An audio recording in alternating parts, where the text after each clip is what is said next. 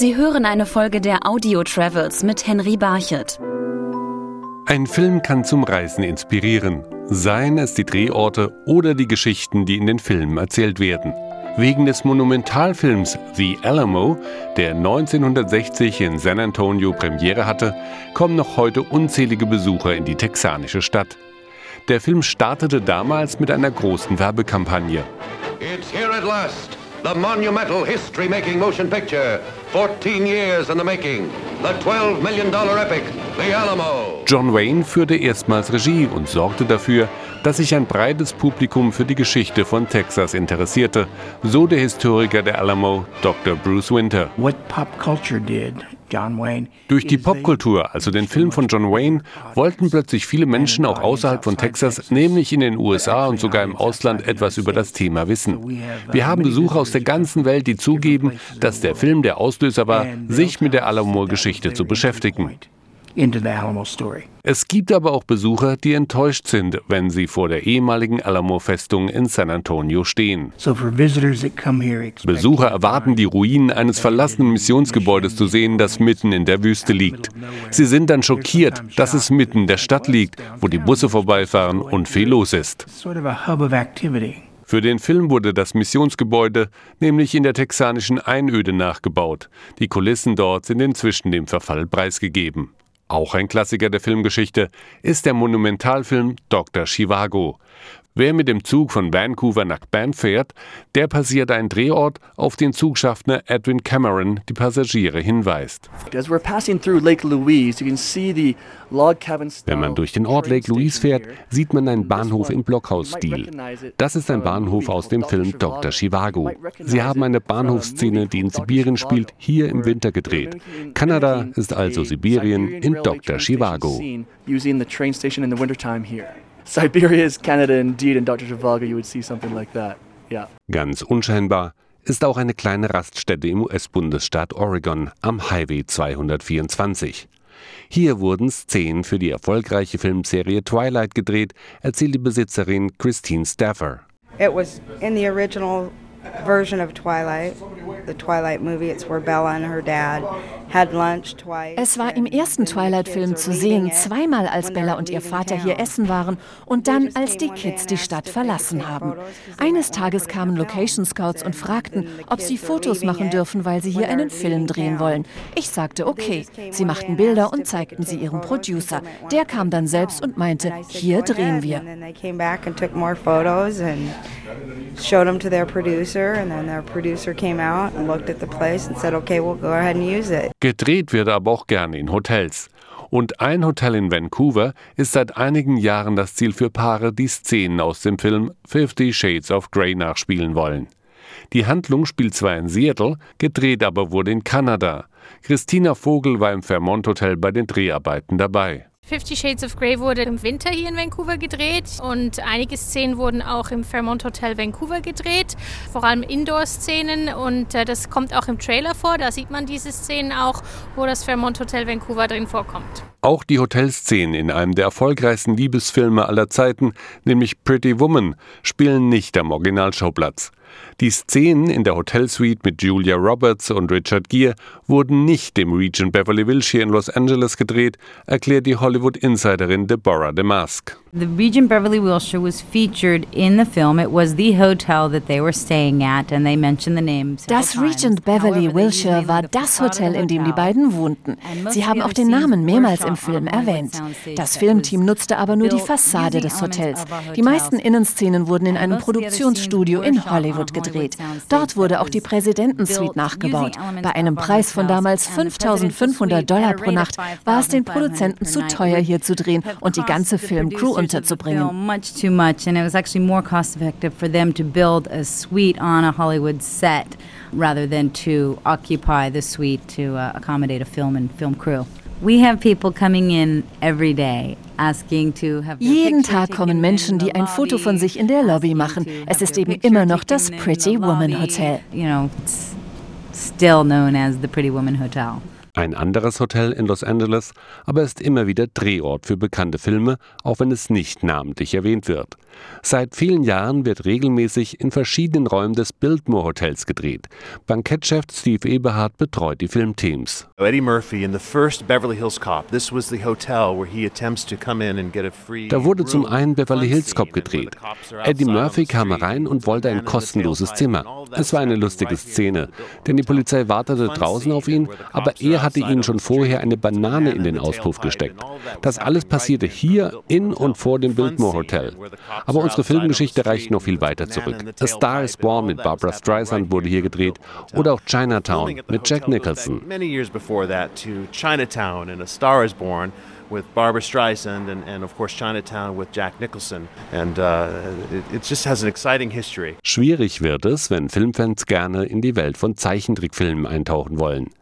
Das aber können Techniker in Themenparks möglich machen.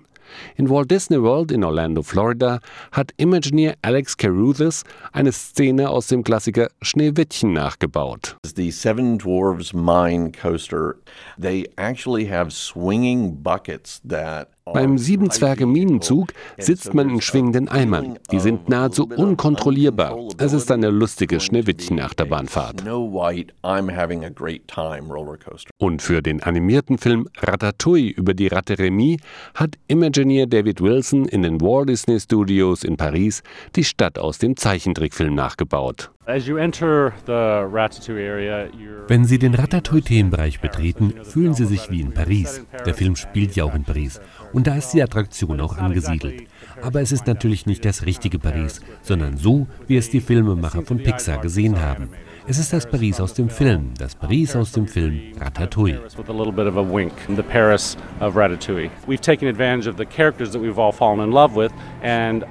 Wir haben die beliebten Charaktere aus dem Film genommen und haben eine neue Kurzgeschichte kreiert. Die Ratte Remy lädt sie zu einem speziellen Dinner ein, das er nur für sie zubereiten will.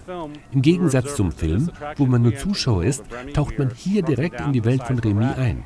Sie werden auf die Größe einer Ratte geschrumpft und sehen die Welt aus ihren Augen. So befinden Sie sich zum Beispiel auf dem Boden einer Küche oder in einem Restaurant. Und Sie können sich vorstellen, welche Gefahren dort für eine Ratte lauern. Und dann ist es so wie im richtigen Leben. Oft ist es nicht das Ziel, sondern der Weg, der reizvoll ist.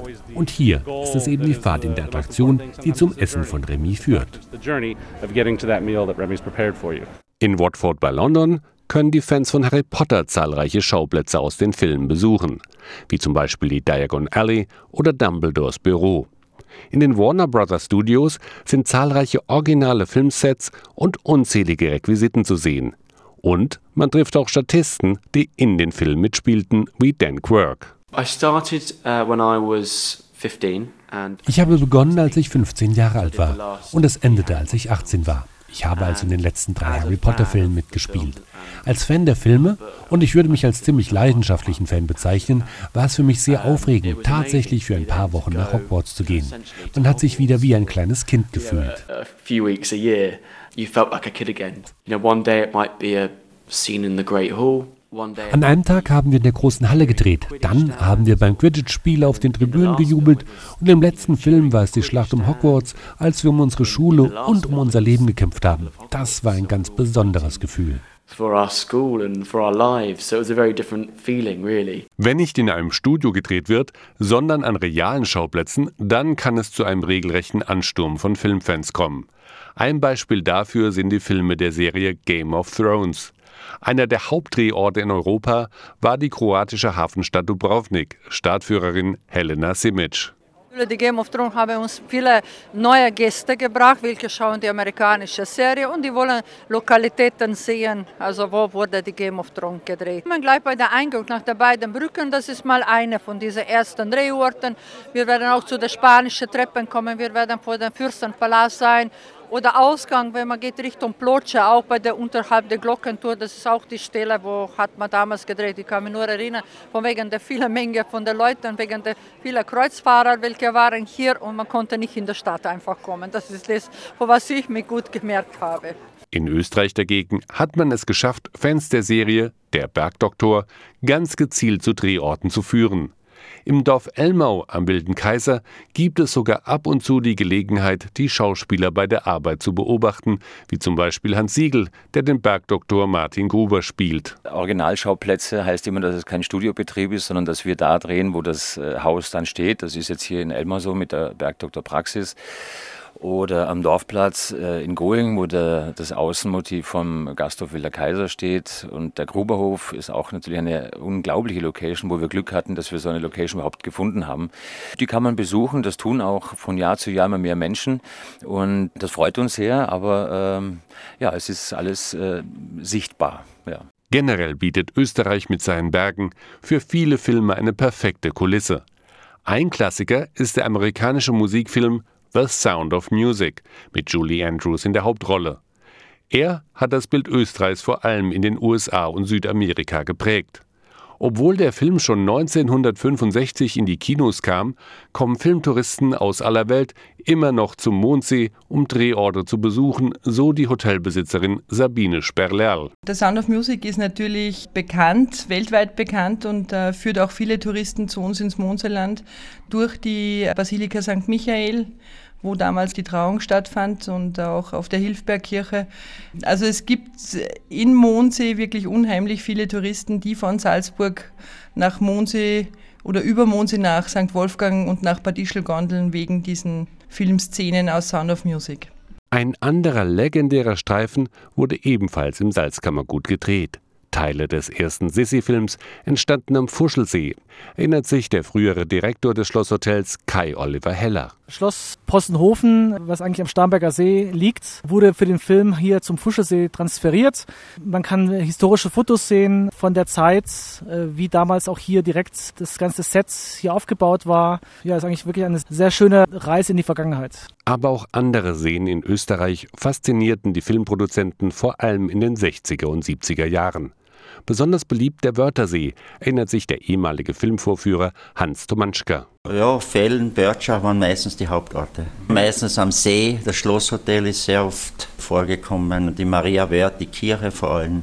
Also das ganze Panorama von Maria Wörth. Ich war ein Lehrer an der Segelschule als Nebenjob. Dann habe ich als ersten Gast zum Segeln den Roy Black bekommen. Er hat müssen den ersten Film Hilfe, liebe Zwillinge segeln. Und dann war er eigentlich Dauergast da und war eigentlich 20 Jahre mein Segelgast. Der ist immer wieder gekommen. Heute suchen Film- und Fernsehproduzenten oft exotischere Drehorte. Schauspieler und Filmteams arbeiten besonders gerne in Südafrika, wie zum Beispiel Schauspieler Hardy Krüger Jr. Also viele Werbefilmer und Fotografen arbeiten da sehr gerne, weil das Licht ganz besonders ist. Noch dazu ist gerade Kapstadt eine Stadt, die halt äh, doch sehr europäisch ist. Und man hat da alles, findet da alles, ist gut organisiert. Und insofern, für, es gibt viele Filmcrews da unten auch, die man da schon vor Ort mieten kann. Und äh, deswegen ist das natürlich wesentlich einfacher in Kapstadt zu drehen, als jetzt irgendwo mitten in der Wüste, wo man alles selber noch organisieren muss. Auch die Sängerin Nicole wählte Südafrika als Drehort für Videoclips zu ihrem neuen Album. Ich habe ja ein Faible für Südafrika. Ich liebe Südafrika und fühle mich da unheimlich wohl, wenn ich da unten bin. Und ich habe zu meiner Plattenfirma gesagt, ich möchte unbedingt eine DVD drehen von dem Album. Und das kann ich nur unten in Afrika, weil ich, äh, ich mag das Licht, ich mag die Landschaft, die Menschen, die Tiere. Äh, ich fühle mich da unheimlich wohl und zu Hause. Hause. Und da war es für mich überhaupt keine Frage, wo dieser Dreh stattfindet. Wir haben also jeden Titel in Kapstadt und Umgebung abgedreht an ganz vielen tollen Locations. Und äh, dieses Lied Afrika, das ist also so ein, so ein kleiner Hinweis fürs Publikum, wenn sie das Bild dazu sehen, was ich empfinde, wenn ich äh, über Afrika singe. Das besondere Licht ist für Regisseure und Produzenten oft der Ausschlag für die Wahl eines Drehortes. In Australien fliegen Filmcrews von Sydney aus mehr als 1000 Kilometer ins Landesinnere, um in Broken Hill zu drehen, so Patrick Kreitner von der örtlichen Tourismusbehörde. Ich denke, es ist das Landschaftliche, ähnlich wie die Künstler, die dort leben, die eben auch immer betonen, es ist das Licht, es ist die Landschaft. Eine Landschaft, die sich auch sehr schnell verändern kann wenn man mal Filme gesehen hat wie Mad Max oder Priscilla Queen of the Desert, da sieht man diese karge, typische Outback-Landschaft. Sehr schön, was mit ein Grund ist, warum die Filmemacher sehr gerne dort zu uns kommen. Dass Filme zu einem richtigen Wirtschaftsfaktor werden können, zeigen die Herr der Ringe und Hobbit-Produktionen in Neuseeland. In der kleinen Stadt Matamata, die früher vor allem von der Schafzucht lebte, werden heute Herr der Ringe-Touren angeboten. Auch Russell Alexander bietet solche Führungen an. Die Landschaft hier besteht aus grünen Hügeln. Der eigentliche Drehort, die Hobbit-Siedlung, ist 1,5 Quadratkilometer groß. Es ist das Weidegebiet von 13.000 Schafen und 300 Rindern. Es war der ideale Ort, um den Hobbit-Teil der Herr der Ringe-Trilogie zu drehen. The Hobbiton part of the Lord of the Rings trilogy. We give an insight into what's involved in making a major movie. Wir zeigen, was es bedeutet, einen großen Film zu drehen. Wir zeigen, wo verschiedene Szenen gedreht wurden und wie die Kulissen entstanden. Das Ganze ist inzwischen zu einem Markenzeichen für Neuseeland geworden, weil es zum Erfolg des Filmes beigetragen hat. Wenn also die Projektoren beim nächsten Kinobesuch rattern, dann könnte das nicht nur ein Filmerlebnis sein, sondern vielleicht auch eine Inspiration für die nächste Reise. Sie hörten eine Folge der Audio Travels mit Henry Barchet.